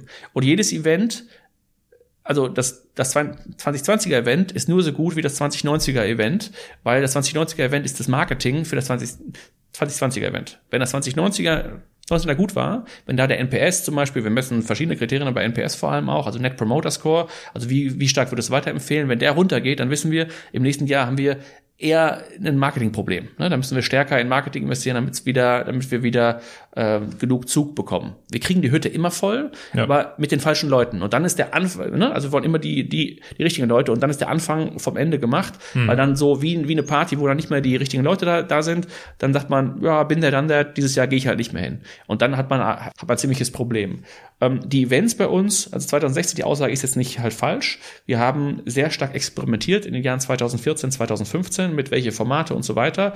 Wir haben 2016 auf jeden Fall angefangen, Geld zu verdienen. Das heißt aber nicht, dass wir äh, un, un, übermäßig profitabel waren. Ja. Aber da haben wir, da sind wir von einem Fünf-Mann-Team, vier oder fünf Mann, sind wir auf ein, jetzt haben wir 18 Mann. Ach, hochgegangen. Ne? Also das heißt, wir haben angefangen, Geld zu verdienen. Wir haben angefangen, deutlich mehr Events zu machen, aber wir haben schon auch massiv investiert in die Zukunft, in neue Formate aufbauen und so weiter und so fort. Äh, wir haben auch, wir haben durchaus auch Brands am Markt, die auch gemocht werden und die auch eine, die eine Strahlkraft haben und davon kann man natürlich auch halt ein Stück weit zehren. Wenn ich jetzt aber drauf schauen würde, was sind unsere profitablen Bereiche, dann ist das nicht ein Pirate Summit Event oder oder, oder halt ähnliche Events oder eine Startup Safari. Das sind alles eigentlich für die Community und das ist eigentlich Non-Profit-Events sind das. Genau. Ne, wenn man das so mal, wenn man das mal drauf schaut. Es gibt auch ein paar andere Events, wo wir eher auf, sag mal, auf Corporate-Kunden auch halt gehen und die sind durchaus lukrativ. Dann gibt es aber auch ein paar andere Bereiche, wo man gar nicht über Events spricht, wo wir mit, wo wir so im Bereich Corporate Innovation und so weiter ähm, tätig sind und damit verdient man dann tatsächlich Geld. Ja, genau, das muss man der Vollständigkeit, glaube ich, an der Stelle mal, sagen die Pirate Company macht halt nicht nur den Pirate Summit, sondern ihr habt mittlerweile ganz unterschiedliche genau. äh, ja. Geschäftsbereiche, kann man genau. so sagen. Ne? Genau, und ich bin auch gar nicht, in dem Eventgeschäft bin ich gar nicht mehr richtig, richtig, richtig involviert, muss man, muss man auch fairerweise sagen, weil wir das als äh, Tochtergesellschaft haben wir das Outge, also ein Spin-off gemacht. Mhm. Und Felix ist jetzt Geschäftsführer davon. Und der macht sowohl das Eventgeschäft als auch Eventagenturgeschäft. Und damit kann man letztendlich auch dann sehr, sehr viel, da kann man erstens bei, beim Eventgeschäft hat man immer, immer unterschiedliche Auslastungen. Vom Event immer deutlich mehr Arbeit als halt nach dem Event, kann man ja. sich vorstellen. Dann, wenn man, wenn man das nicht halt äh, ausgeglichen bekommt, dann hat man drei Monate lang Leerlauf. Und dann sitzen die Leute in Anführungsstrichen rum. Ja. Und deswegen da halt Eventagenturgeschäft halt jetzt, jetzt ganz klar mit aufzubauen, weil, wo ich nie Interesse dran hatte. Ich habe überhaupt kein Interesse an Events. Ich habe wirklich einfach gar kein Interesse an Events und deswegen, ist, ich werde immer so wahrgenommen, als ich bin der Eventmacher. Ähm, ich habe aber sehr großes Interesse, die, eine Plattform für, für Leute zu schaffen und Leute zusammenzubringen und Austausch, Austausch zu schaffen. Ich habe aber wenig Interesse an dem ganzen Operativen, was damit zusammenhängt. Ja, okay. ne? Äh, ne? Also so, und das, das haben wir rausgegeben, deswegen, ich bin durchaus, ich bin auch für, ich bin so der, der Guardian für Guardian Angel für den Pirate Summit oder Product Owner in dem Neudeutsch. Ähm, das nach wie vor, ne, dass ich sehr stark auch ähm, mitreden möchte, was passiert dort, wie machen wir das, welche Themen spielen wir und so weiter. Ne? Das ist stark so, aber ähm, wir haben einfach eine Profi-Mannschaft mittlerweile, die dieses operative Geschäft nicht nur für eigene Events eben, sondern auch im Kundenauftrag machen kann. Mhm. Du bist, äh, auch wenn du dich nicht als Eventmacher siehst, bist du trotzdem hast du halt die, die Expertise und genau das ist ja quasi also diese Bühne, von der du sprichst, das ist ja letztendlich der, der Kern eines Events. Du hast mal gesagt, auf Konferenzen geht man nicht wegen der Inhalte. Es hängt von der Konferenz ab. Also das würde ich nicht so pauschal nochmal okay. sagen, aber die meisten Konferenzen oder die meisten Konferenzgänger, und ich bin sehr nah an dem Markt dran, gehen eben nicht wegen der Inhalte hin. Es gibt ein paar, ein paar Formate, wenn man jetzt auf ein ganz berühmtes TED zum Beispiel geht, da geht man ganz klar wegen der Inhalte hin. Ja. Es gibt auch ein paar Konferenzen, die sind eher Lernevents oder Lern, Lern, Lernkonferenzen. Da geht man tatsächlich hin, weil ich möchte dort etwas lernen. Ne? Ein ganz anderer, oder nicht ein ganz anderer, sondern auch ein ganz klarer Fokus, ganz klarer Auftrag und da holt man halt gute, die äh, nicht nur was Spannendes zu erzählen haben, sondern auch didaktisch jemandem etwas vermitteln können. Und das ist total fair, total fein. Aber diese klassischen Konferenzen im Sinne von, wenn man auf die großen schaut, eine TOA, eine NOAA und so mhm. weiter und so fort, ne? also äh, Web Summit und so, das sind eigentlich keine Konferenzen, warum man wegen den Inhalten hingeht. Und ich würde sogar sagen, eine Konferenz, wenn ich nach Lissabon fliege auf den, auf den Web Summit und wenn ich äh, vor allem in den inhaltlichen Sessions drin war, dann war das kein, kein Erfolg für mich. Mhm. Ne, also wenn man jede inhaltliche Session einfach mal zählen würde, für jede, wo man drin war, ein, ein Punkt, ähm, dann ist spätestens ab drei oder vier Punkten war die, war die Konferenz nicht, nicht erfolgreich für mich. Die Inhalte, die kann ich auch auf YouTube mir letztendlich anschauen. Natürlich muss man Inhalte bieten, um halt gewissen ja. Ausgleich zu schaffen, um auch eine Begründung, warum gehe ich dahin, das ist nicht nur eine große Party. Aber das Spannende ist eigentlich, und das ist auch das Mehrwertige, wenn man auf das, ich sag mal, den geschäftlichen äh, Erfolg schaut, ist eigentlich, dass ich andere Leute treffe, die mich in irgendeiner Form weiterbringen. Das kann natürlich auch persönlich irgendwie mich weiterbringen und netten und ein schöner Impuls für, für mein äh, persönliches Leben. Aber vor allem es sind ja auch Transaktionsplattformen, vor allem große Events, die eher so messenmäßig aufgebaut sind. Ähm, und da geht es ganz konkret darum, schaffe ich hier äh, Geschäftspotenziale in der, mhm. für die für die Zukunft. Und wenn das, wenn das nicht gegeben ist, wenn man nicht die richtigen Leute zusammenbringt, glaube ich, dass ein Event nicht langfristig Erfolg haben kann. Deswegen die Aussage, man geht nicht wegen Inhalten hin, sondern vor allem wegen anderen Leuten um, um, und um diese Kontakte zu machen. Deswegen sind wir auch diejenigen, die eben diese Meaningful Connections machen müssen, die Leute zusammenbringen müssen. Wir müssen nicht Meaningful Content, Content machen. Gibt es ein paar, wie TED, die das super machen und das ja. absoluter USP. Aber wenn wir da damit anfangen würden, würden wir ganz schnell weg sein vom Markt. Mhm. Wie provoziert ihr das auf, äh, auf dem Summit? Also, dass die richtigen Leute sich kennenlernen? Also, erstmal ist der wichtigste Punkt ist die Auswahl. Also ja. auf jedes Profil schauen, schauen wir drauf und wir haben durchaus, dafür hatten wir Ablehnungsquote, die war noch höher. Mittlerweile wissen die Leute auch, dass sie nicht genommen werden, beziehungsweise wir haben ganz, ein ganz geschlossenes System. Also 20 Prozent oder so lehnen wir immer noch, noch halt ab, weil wir einfach sagen, du bist noch nicht so weit, das, das, das wird nicht für dich passen und so weiter. Deswegen eine hohe Kuratierung. Alleine dadurch, schafft man schon das Gefühl, weil die Leute das halt auch wissen auf dem Pirate Summit. Ich gehe dahin und ich werde, ich kann einfach zu jedem gehen und ich werde irgendwie An Anknüpfungspunkte finden. Und das ist nicht jemand, der mich einfach nur zupitcht mit irgendwie, willst du nicht, äh, ne, ich meine, ich bin Headhunter oder willst du nicht so, ne? Das ist halt, das ist deutlich ja. weniger dieses, es ist mehr wirklich äh, sinnhafte Connections ähm, und weniger dieses gegenseitig mit Sales Pitches sich halt zuhauen. Und ähm, auf dem Event haben wir, ich weiß nicht, bestimmt vier, fünf äh, ganz konkrete Net Net Netzwerkformate, die wir sehr, sehr stark spielen. Und da dort gibt man auch, also einfach, wenn wir uns sehr viel Gedanken äh, darüber halt machen, ähm, wie man sowas aufbaut, eher am ersten Tag Netzwerken, dass die Leute halt auch Kontakte haben, vor allem die, die halt alleine kommen. Wir wollen gerne, dass Leute zu zweit kommen, zu dritt kommen, dann kennen sie direkt auch Leute. Ist auch häufig ein Klassentreffen. Viele Leute kennen sich, ja, genau. kennen sich äh, sowieso. Wir machen das zum, zum zehnten Mal jetzt. Und es gibt durchaus auch paar Leute, die halt zehnmal da waren jetzt. Ähm, äh, und ähm, jetzt muss ich ganz kurz mal gucken, wo, wo war ich gerade? Bei den Netzwerkformaten? Bei, genau, bei Netzwerkformaten, also dann hast du ein Speed-Dating, total, äh, absolut klassisch. One-on-One-Table, dass du wirklich äh, vorher einfach sagen kannst, ne, die haben halt einen Tisch, Investor XYZ, du kannst dich bewerben bei dem Investor, ne, dann hat er, keine Ahnung, sechs Slots frei, wo er, wo er, wo er jemanden treffen kann, zwölf Bewerbungen oder mehr, hoffentlich.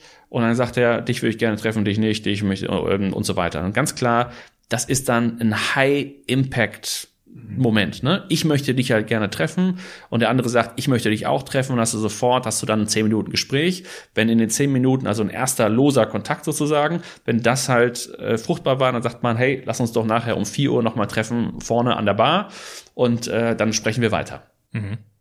Du hast äh, an einer Stelle, also das klingt jetzt ja auch durch, dass ihr filtert, ihr wollt, äh, ihr sprecht da eine ganz, äh, ja, eine ganz konkrete äh, Unternehmer-DNA an, D mhm. DNA an. Es geht gar nicht so um diese, diese Skalierungsmodelle, ne, dass mhm. man jetzt irgendwie, also es geht nicht darum, den Exit zu schaffen, sondern Wert zu schaffen. Nach solchen Leuten sucht ihr, wenn ich das richtig verstehe. Und du hast den Begriff äh, Startup Mittelstand. Mhm benutzt. Das fand ich spannend. Ja. Habe ich noch nie drüber nachgedacht. Vielleicht kannst du einmal kurz erklären, was ihr damit meint. Ja. Ähm, weil das fand ich, das fand ich unglaublich bereichernd. Mhm. Also wir, unser, unsere Konferenzen haben jedes Jahr ein Thema. Und wir haben die Mission mit dem Pirate Summit Creating Meaningful Connections. Das ist aber jedes Jahr quasi, das ist unsere, genau, unser, ja. unser Antrieb. Aber das Thema Purposeful Disruption war das Thema 2017. 2018 war das Thema In the Black, also Profitabilität. Nee, falsch. 2019. 2018 war Purposeful Disruption. 2020 ist Solve Real Problems. Mhm. So. Und letztes Jahr, also 2019, ähm, hatten wir gesagt, äh, Profitabilität und da haben wir das Thema stärker gespielt. Bedeutet aber nicht, dass wir nur diese Unternehmen dort halt haben wollen. Wir haben nur gesehen und wir wollen auch da durchaus ein bisschen Kante zeigen und ein bisschen auch sagen, da fehlt uns eine Sicht in der Startup-Szene oder eine Perspektive oder, oder ein Impuls. Wir wollen da äh, auch einfach dann wirklich sagen, dieses Thema ist uns dieses Jahr wichtig. 2018, alles mit Facebook und äh, Trump und äh, so war das halt dieses Purpose. Also warum macht ihr das alles und äh, macht ihr noch, wirklich, ist das, ist das sinnhaft, was, was wir tun? 2019 eben das, das Thema, ähm, warum, äh, warum schaut ihr immer nur auf Wachstum? Warum schaut hm. ihr immer nur auf Umsatz, Umsatz, Umsatz? Ne, WeWork, wunderbar, hat jetzt deutlich auf die, auf die Nase ja, gefallen, genau. wo man halt sieht, das funktioniert halt nicht immer. Ne? Und das Wachstum ist auch vielleicht nicht immer die, die richtige Messgröße. Warum schaut ihr nicht auf Profitabilität? Ne? Warum nicht auf, dass man in zehn Jahren halt noch im Geschäft ist und nicht dieses zehn Startups rennen halt los, so schnell sie können und eins überlebt. Ja. Das ist natürlich klar aus, aus VC-Sicht. VCs haben halt eine Portfolio-Denke. Die sagen, ist mir egal, äh, ne, also diese, diese rumkrebsenden Startups brauche ich nicht. Ich brauche den einen, der, der mir 50 Mal das Geld zurückzahlt. Was da mit den anderen passiert, ist mir im Prinzip egal. Mhm.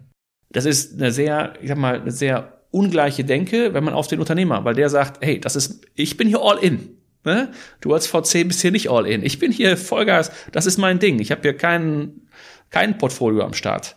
Und deswegen da vielleicht auch mal zu sagen, so ein bisschen die Bremse rauszunehmen äh, oder die, die Bremse, äh, ne, ein bisschen auf die Bremse zu, zu gucken beim äh, Wachstum und dann zu sagen, so, wie kann ich denn in zehn Jahren noch im Spiel bleiben? Ne, wie kann ich nicht nur ein Projekt machen, gucken, ob es halt erfolgreich ist, sondern in, sondern diese Reise auch wieder mittelfristig zu gehen. Das heißt aber nicht, dass das jeder, jeder machen muss. Das heißt auch nicht, dass, dass wir nur so Leute auf dem, auf dem Pirate Summit haben wollen. Wir wollten nur diesen Impuls und diese Perspektive präsentieren. Mein Bild aber, deswegen Charter Mittelstand, mein Bild, wenn ich nach äh, vorne gucke, wir haben ein massives Problem, wenn man auf China und auf die USA schaut, haben wir ein massives Problem damit, dass es keine richtig großen Unternehmen in Europa gibt. Ne? SAP ist vielleicht noch so eins, was irgendwie so. Vielleicht kann man Spotify noch so ein bisschen da, da so reinziehen. Ne? Aber eigentlich, faktisch, haben wir nicht wirklich äh, richtig äh, globale Unternehmen im Digitalbereich. Das wird uns, das fällt uns jetzt schon auf die Füße, aber das wird uns in 10, 20 Jahren massiv auf die Füße fallen, weil da einfach die Kompetenz fehlt und wir ähm, schon eine sehr deutliche Dominanz von China und von der USA letztendlich halt merken. Das merken wir jetzt schon. Ich weiß nicht, wie viele Produkte du nutzt, die von europäischen Playern sind. Wahrscheinlich sind die meisten, sind eben nicht von mhm. europäischen Playern. Das wird ein massives Problem geben. jetzt kann man dem natürlich begegnen und sagen, wir müssen jetzt die großen Unicorns, das sind äh, die, äh, also über eine Milliarde Bewertungen, äh, Firmen auch in Deutschland züchten. Das finde ich total in Ordnung. Wenn ich jetzt aber einfach mal so auf Deutschland schaue und auf Europa schaue, ist Deutschland vor allem durch den Mittelstand stark geworden. Und durch den Mittelstand vor allem auch stark geworden ähm, im Sinne von so eine dezentralisierte, ich sag mal, Stabilität.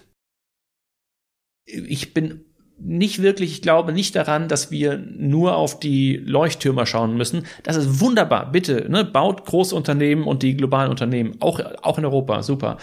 Äh, aus, aus Europa, insbesondere aus Deutschland, kann dieser Impuls, glaube ich, kommen, dass man einen digitalen Mittelstand baut, dass man viele kleine Unternehmen äh, baut, die dann 50, äh, 50 Mitarbeiter haben, 100 Mitarbeiter, 200 Mitarbeiter, auch meinetwegen 800 Mitarbeiter, aber nicht, die vielleicht auch nicht die, den Wirkungsgrad wie zum Beispiel Google haben. Aber wenn wir davon sehr, sehr viele haben, sind wir, haben wir eine ganz gute Zukunft. Und es gibt im Digitalen, die Mittelständler sind ja Marktführer, Weltmarktführer häufig, so, ne, in der Schraube XYZ, ne, die so, Hidden Champions, ne? ne? Die Hidden Champions, genau. Und, ähm, äh, genau das kann man im digitalen Bereich eben halt auch. Dann bist du halt ganz spitz, bist du das CRM für oder das Managementsystem für deine Hühnerfarm. Das mhm. aber welt, das aber weltweit. Ne? Und ich glaube, dass da eine ganze Menge Potenzial liegt in diesen spitzen Modellen, die aber gar nicht VC-Cases sind. Ja. Und diese Kultur des Mittelstands, und die möchte ich auch sehr gerne, in die möchte ich oder wir mit Pirate wollen da sehr gerne investieren. Und da haben wir eine sehr langfristige Denke. Ähm, die, dem wollen wir gerne helfen und dass sie in zehn Jahren immer noch am Markt sind. Ja, ich habe mich im Studium viel mit Familienunternehmen beschäftigt, mhm. habe auch äh, in der Promotion mich mit Familienunternehmen beschäftigt. Und das ist ja quasi so die, die Familienunternehmen von morgen. Ne? Das ist mhm. ja so die, der Gedanke dahinter. Das finde ich, das finde ich einen sehr gesunden Gedanken. Gleichwohl kann ich mir vorstellen, dass man sich jetzt mit so einer klaren Positionierung, was so die Mission eines Unternehmers angeht, jetzt ja auch nicht bei jedem beliebt macht. Ne? Also es gibt ja viele, die diese, die in erster Linie den Exit schaffen wollen. Wie, wie nehmt ihr das so? Wie nehmt ihr das und so das ist auch komplett fein. Was äh, ich habe da überhaupt, ich habe null Problem damit, wenn jemand sagt, ich möchte einen Exit machen. Habe ich überhaupt kein Problem mit. Ich möchte reich werden. Habe ich null Problem mit. Ist auch total fein. Es geht mir nur darum, dieses Dogma, das ist, wie man es macht. Und so macht man es nicht. Okay. Da, damit habe ich ein Problem. Also ich will, ich will nicht sagen, du musst es jetzt aber anders machen oder das ist aber blöd, was du machst. Ich möchte aber sagen, es gibt Alternativen. Hm. Und sei dir bewusst, welche Alternativen es gibt und äh, überleg dir, welchen Weg du eigentlich halt gehen willst und dann geh deinen Weg. Ich möchte niemandem irgendwas halt vorschreiben, Gottes Willen, das ist überhaupt nicht mein ähm, Anspruch. Aber diese Vielfalt in der Gedankenwelt fehlt mir. Ja. Ich möchte gerne, dass Alternativen gesehen werden. Und ich bin auch total begeistert von, was die Jungs in Berlin mit äh, Purpose Economy machen. Ich weiß nicht, ob du die äh, kennst, die im Prinzip, die im Prinzip äh, dafür, dafür kämpfen, dass man dieses Familienunternehmertum, dass man die ja über Stiftungen häufig ne, das absichern, dass das Familien dass das nicht halt verscherbelt ja. wird sozusagen ja. und die das auch für auch für kleinere Unternehmen im Prinzip möglich machen, dass man Treuhandeigentum letztendlich macht, ne? Also dass man quasi auch sich unverkaufbar macht und dieses dieser Spielball, das Unternehmen ist ein Asset, also die die Eigentum komplett neu halt denken. Das Spielball, das Unternehmen ist ein Asset und, und das verkaufe ich irgendwann. Äh, Ecosia, Suchmaschine in äh, Berlin, die auch, wenn du suchst, halt Bäume Bäume pflanzt, hat das Modell auch gemacht. Es hat natürlich eine wahnsinnige Wirkung. Sie sind jetzt gar, gar nicht mehr verkaufbar. Mhm. Sie sind also nicht mehr quasi von Google aufkaufbar und dann können, kann Google Greenwashing machen oder halt ein, oder halt ein Konkurrent von, vom Markt nehmen. Was das natürlich tut, ist, dass alles nur noch auf den, auf den Purpose, also auf die eigentliche Sinnhaftigkeit aus ist und nicht nur, wie kann ich meinen Wert maximieren, meinen, meinen Unternehmenswert. Das heißt, die haben einen ganz anderen Wirkungsgrad in Bezug auf, ähm, auf ihrer Mission. Weil, da, weil das, was man häufig sieht, ist, dass da, dass äh, Gründer eigentlich starten mit einem Impuls, ich möchte ein Problem lösen, ich möchte vielleicht die Welt verändern, ne, ein bisschen so, ich möchte irgendwie einen Impact haben und so weiter. Häufig starten sie aber nicht mit Impuls, gibt's auch, aber häufig, äh, dass ich möchte reich werden. Also häufig mit dem, okay, ich äh, starte jetzt mal. Und dann vor allem der Impuls, treibt sie auch über die ersten zwei, drei Jahre normalerweise, ne? weil die sind halt meistens hart und steinig und das funktioniert doch nicht so, wie man denkt und so weiter. So, und dann äh, dann irgendwann ne, sagen wir, weil man es halt so macht, ich muss das Geld nehmen und dann geht das Rennen halt los. Ne? Dann rennt man halt so schnell man kann und mit der Hoffnung, dass man halt äh, ankommt. Sobald das aber reinkommt, wird dieser Ursprungsimpuls häufig weggedreht Richtung, ja, Moment mal, dein Ziel ist aber Wachstum hier, ne? Du musst die Valuation schaffen. Sonst, ne, sonst bist du pleite, sonst sind wir weg und so weiter. Und dann korrumpiert das. Ja. Ne? Das sehen wir auch bei, bei, jetzt bei den großen Unternehmen, äh, Google, Facebook und so weiter, die werbefinanziert sind, die halt immer mehr Wachstum machen müssen, wo Google jetzt ein neues Redesign vor den, ähm, in den letzten Tagen die ersten fünf Sachen sind halt mittlerweile Ads, also ja, alles, genau. alles above the fold. Und was sie jetzt äh, gemacht haben, und das ist wirklich ein dreckiger Trick, sie haben im Prinzip nicht, also ne, die Ads waren früher farbig, farbig hinterlegt, ja. über die Zeit sind sie halt nicht mehr, ganz klar nicht mehr richtig erkennbar. Jetzt haben sie nicht die, die Ads nochmal weniger erkennbar gemacht, sondern jetzt haben sie die, die, die organischen Suchergebnisse, haben sie jetzt so aussehen lassen, als äh, wären es Ads. Ne? Also mit einem kleinen Icon auf der Seite und so. Sieht halt sehr, sehr ähnlich aus. Also einfach so, natürlich, das, die haben ein ganz anderes Incentive. Ne? Die haben 2005, nee, nicht 2015, 2000, weiß ich nicht, irgendwie 2005 oder so, haben sie das gepublished, dass sie ganz klar, sie verkaufen keine Ads. Ne? Mhm. Sie verkaufen, dass sie die besten Suchergebnisse haben und haben aber auch Ads. Und von dieser Ursprungsidee, der durchaus löblich war, ganz klares Postulat, das ist unser, unser, unser Selbstverständnis, sind sie jetzt ganz, ganz weit weg. Natürlich, ja. weil sie einen Wachstumsdruck haben, weil sie Shareholder haben und so weiter. Wenn sie jetzt Purpose getrieben wären, und nicht nur wachstumsgetrieben Shareholder Value maximieren, dann würden sie ganz anders unterwegs sein. Und ich, ich bin ein sehr großer Freund davon, dass so eine Idee oder solche Ideen in der Welt einfach mehr, mehr halt besprochen werden und ob sie dann Traction finden oder nicht. Das ist ja komplett offen. Und da soll jeder halt das, das halt rauswählen, was er halt rauswählen kann. Aber wenn sie nicht besprochen werden und wenn man im Accelerator schon dieses, das ist der einzige Weg, wie du halt erfolgreich wirst, Modell hat, also dieses Wachstumsthema, ja. ne? Und du musst auf, du musst Geld und du musst jetzt wachsen und die Kerngröße ist halt, wie, wie schnell kannst du wachsen? Das gefällt mir nicht. Jetzt verstehe ich auch eine, ich glaube, gestern oder vorgestern habe ich so eine Diskussion bei LinkedIn mir angesehen. Jetzt verstehe ich die auch, weil es ging mhm. genau darum. Mhm. Da hat irgendjemand nämlich diesen Screenshot gepostet mhm. von Google. Das war, glaube ich, früher dieses Statement mhm. und wie es jetzt aussieht. Äh, genau. Ähm, Vielleicht ein, ein, ein Thema noch zum Abschluss. Äh, ihr habt einmal auch äh, nette Erfahrungen mit einem Shitstorm gemacht ich schwerfe mal so das äh, Schlagwort Pascha in den Raum. Ja. Ähm, äh, das Pascha wird jeder kennen, der Köln kennt. Also es ist ein Laufhaus hier und äh, ihr hattet mit denen irgendwie so eine Kooperation, was so die Location anging. Und dann ging alles ziemlich drunter drüber und der Vertrag wurde wieder aufgelöst und alles fein. Ihr scheint ja dazu gelernt zu haben und deswegen seid ihr jetzt ein bisschen ein bisschen sensibler vielleicht geworden. Und es gibt immer, bei jedem Summit wird ein was gegrillt? Ein Schwein? Ein äh, also seit dem ersten Pirate Summit wird immer ein Schwein äh, quasi gegrillt, ja. Also genau. ein ganzes Ro Roasted, Roasted Pick. Genau, das ist Tradition, genau wie das R ist das mittlerweile Teil ja. der, der Kultur. Und äh, jetzt habe ich vor kurzem auf deinem LinkedIn-Profil den Hinweis gesehen, dass ihr euch damit beschäftigt. Stichwort Solving Real Problems. Ähm, ist das noch zeitgemäß? Ne? Und ihr habt so eine kleine Umfrage gemacht, ob ihr auf 100% vegetarisch gehen sollt oder nicht. Wie ist da so der aktuelle Umfragestand? Ja, also äh, vielleicht äh, muss ich ganz kurz ein bisschen ausholen. Äh, also wir haben äh, mit Pascha haben wir tatsächlich einen kleinen Shitstorm gehabt, der war aber äh, eher nicht online, sondern Shitstorm ist meist online, was man so kennt, sondern eher so telefonisch. Ne? Leute haben es angerufen und so weiter und dann haben wir tatsächlich auch da, auch da haben wir gelernt und haben das äh, gesagt. Das Thema mit dem Schwein hat kein Shitstorm-Potenzial eigentlich. Nein, nein, äh, nein das, das stimmt. Ne, zur so, nicht gemeint, ja. Ne, ja, zur aktuellen Situation, sondern das ist eine tiefe Überzeugung, die im Prinzip aus uns herauskommt, wo wir halt sagen so, ja, okay, äh, wir haben tatsächlich ein Klimaproblem. So, das haben wir, wussten wir vor 20 Jahren, da war das so irgendwie so, so in weiter Ferne mittlerweile. Und das, das ist der Greta-Effekt, bin ich hier auch sehr, sehr dankbar. Äh, ist das einfach, wird das halt diskutiert. Und mir geht's immer darum, nicht dogmatisch zu sein, sondern halt, ich möchte halt, dass, dass Themen diskutiert werden und dass man sich eine, eine gute Meinung bilden kann. Wir haben jetzt, ich habe radikal, nicht radikal, stimmt, genau nicht halt radikal, aber ich habe immer mehr ähm, mir darauf geachtet, was ich letztendlich esse äh, und äh, bin jetzt bei so, ich esse einmal in zwei Wochen oder so esse ich Fleisch, so ungefähr. Mhm. Ne? Und wahrscheinlich esse ich irgendwann noch mal weniger. Aber ich ist auch nicht, ist nicht der Grund, weil es mir nicht schmeckt oder ist auch nicht Tierschutz, das wusste ich vorher auch, ist auch nicht der Auslöser, sondern tatsächlich die, die äh, Ökodebatte. Ist der Auslöser, weil ich habe gesagt, ja, auf Rind kann ich auch, auch verzichten, hat die und die äh, Einflüsse und so weiter. Und ist sowieso gut, das halt zu machen. Die Diskussion haben wir in unserem, in unserem Team halt auch häufiger, weil mehr Leute so halt eben unterwegs sind. Und wir wollen dieses Jahr zum ersten Mal unseren, unseren Carbon Footprint messen. Also mhm. ganz klar, was ist denn eigentlich unser CO2-Ausstoß mit dem Pirate Summit? Sowohl wir als Firma, das Event, aber auch alle Gäste, die halt kommen. Und äh, ne, wir wollen den möglichst reduzieren, weil wir einfach unseren Beitrag äh, machen müssen. Und da gibt es ganz viele Themen, die man einfach, wenn man sich da mal bewusst macht, was der Auslöser ist, dann sagt man, ändere ich einfach. Ist, aber, ist überhaupt kein Problem. Man merkt es noch nicht mal.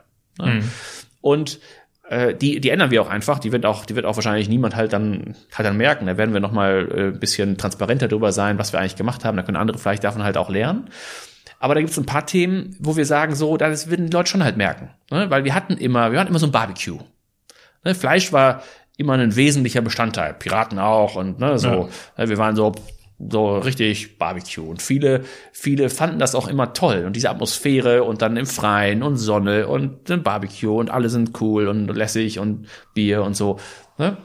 und und das wollten wir halt schon auch ein Stück weit so ein bisschen Community-Feedback einsammeln. Für uns war halt wichtig, so, für uns wäre es, wir hätten es einfach sofort gemacht, dann machen wir halt kein Fleisch. Jeder kann doch zwei Tage auf Fleisch verzichten. Also so, wo ist, wo ist das Problem? Und das, das ist auch so.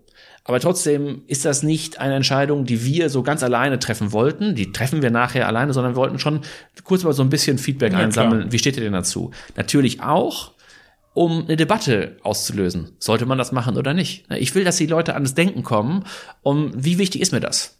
Mhm. Das ist ja, das ist ja die, die halt zentrale Debatte. Verzichtest du aufs Autofahren? So, oder wie wichtig ist ja das doch noch? Ne? So ganz wichtig ist mir, ich mache das trotzdem noch. Ne? Also so, das ist, das ist genau das Richtige. Fliegst du jetzt für einen Wochenendtrip nach Rom? So, ne? macht man das noch oder nicht? Und das ist ja, und ich habe kein Problem damit, mit Leute, die das machen, dieses Flight-Shaming und so, das, ne, das, in der Ecke bin ich gar nicht. Aber sich einmal bewusst zu machen, das finde ich doch relativ wesentlich. Und äh, wie die Debatte ausgehen wird, weiß ich nicht. Aber ähm, nach unserer Umfrage, wir hatten drei, drei Antwortmöglichkeiten. Einfach sollen wir Meat und also Fleisch und vegetarisch anbieten, sollen wir äh, hauptsächlich vegetarisch anbieten, also auch, auch ein bisschen Fleisch oder 100% vegetarisch.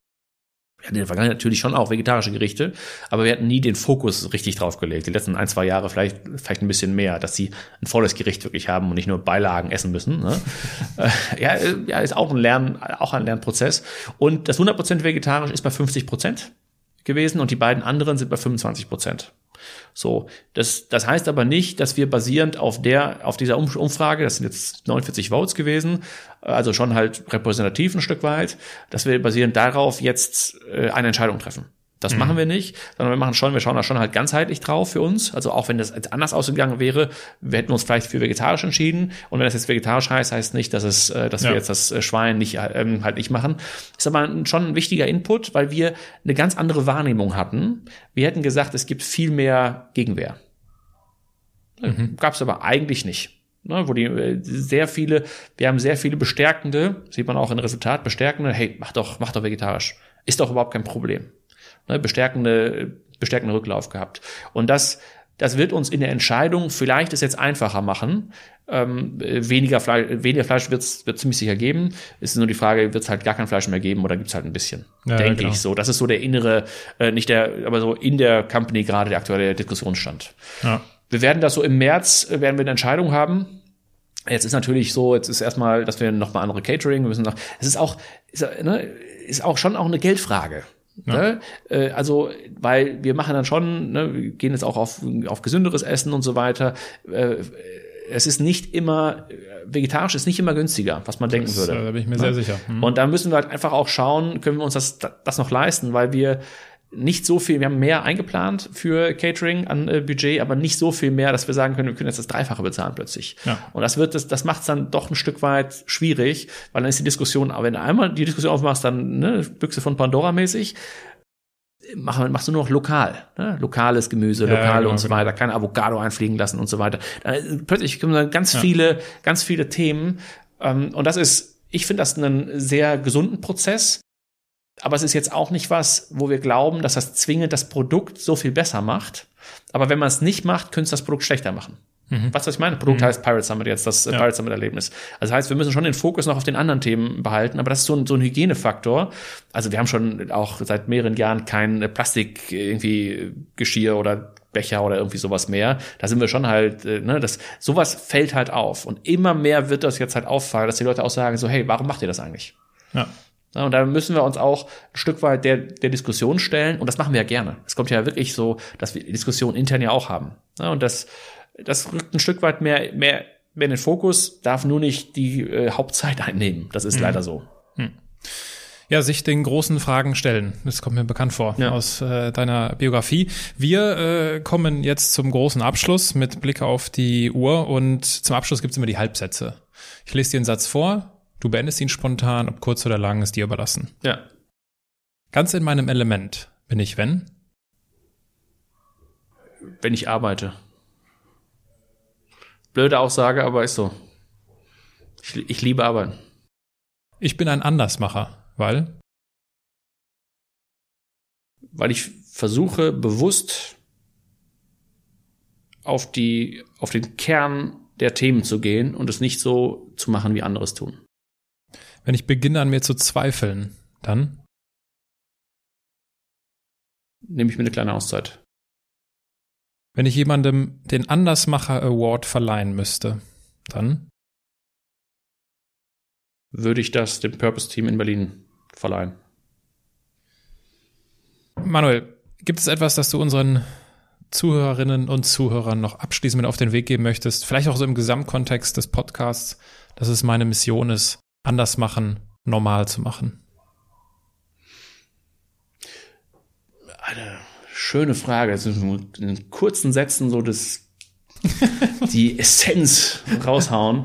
ähm, ja, also ich glaube, das Wichtigste im Leben ist, seinen eigenen Weg zu gehen und mit dem eigenen Weg im Reinen zu sein. So dass, wenn ich das meinen Kindern mitgeben kann, die müssen gar nichts, was ich will, sondern die müssen schauen, was sie eigentlich innen wollen und sie müssen auch nichts, was andere wollen, dass sie machen sollen. Und wenn mehr Leute ihrer inneren Mission, Passion, inneren Antrieb folgen, ich glaube, dann werden, dann würden wir als Gesellschaft einen großen Schritt nach vorne machen. Und deswegen finde ich diesen Podcast so spannend, weil das vielleicht auch nochmal Leute ermutigt, und ich hoffe, dass das Leute ermutigt, wenn sie so einfach Lebenswege sehen, dass jeder Lebensweg anders sein kann und dass das auch total fein ist. Hm. Und dass es trotzdem äh, ne, anders nicht, anders nicht im Sinne von, also gleich machen finde ich halt schwierig, vor allem Individualität des Menschen, ähm, äh, sondern äh, auch ganz bewusst die Wege gehen und äh, auch die anderen ihre Wege gehen lassen. Das ist vielleicht der, der wichtigere Punkt noch. Ne, wenn ihr Eltern seid, äh, lasst eure Kinder die Wege gehen, die sie gehen und sie müssen nicht nach Harvard, wenn das nicht der Weg ist, den sie machen müssen. Diese Erwartungen, die wir, die sozialen Erwartungen, die wir ins Umfeld hegen, wenn wir so, wenn wir andere freilassen, ich glaube, das ist die, äh, dann wird es der Gesellschaft besser gehen. Der Pfarrerssohn in mir sagt Amen und äh, der Pirat in mir fragt sich gerade, wie, ver wie verabschieden sich denn Piraten? Wie sich begrüßen. Achso. Arr. ich danke dir. Sehr gerne.